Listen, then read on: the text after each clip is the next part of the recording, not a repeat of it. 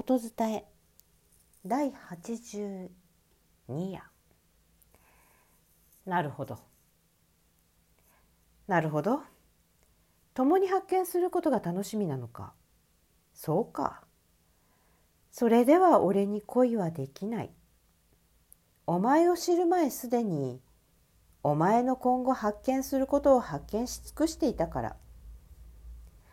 一つの歌詞を二人とも好んではいない。一人は大好きで一人は嫌いです。歌詞と二人との三角関係。歌詞は嫌な一人から焼かれて幸せ者だ。一番平凡なバランスの欲求だのになぜそのバランスが来ないのか。紙油の香りがなお胸に残っている。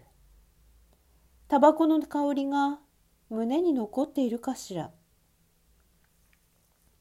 カエルが鳴いて一切が横断の悲哀だなるほど。作中原中也。音伝え中山優子でした。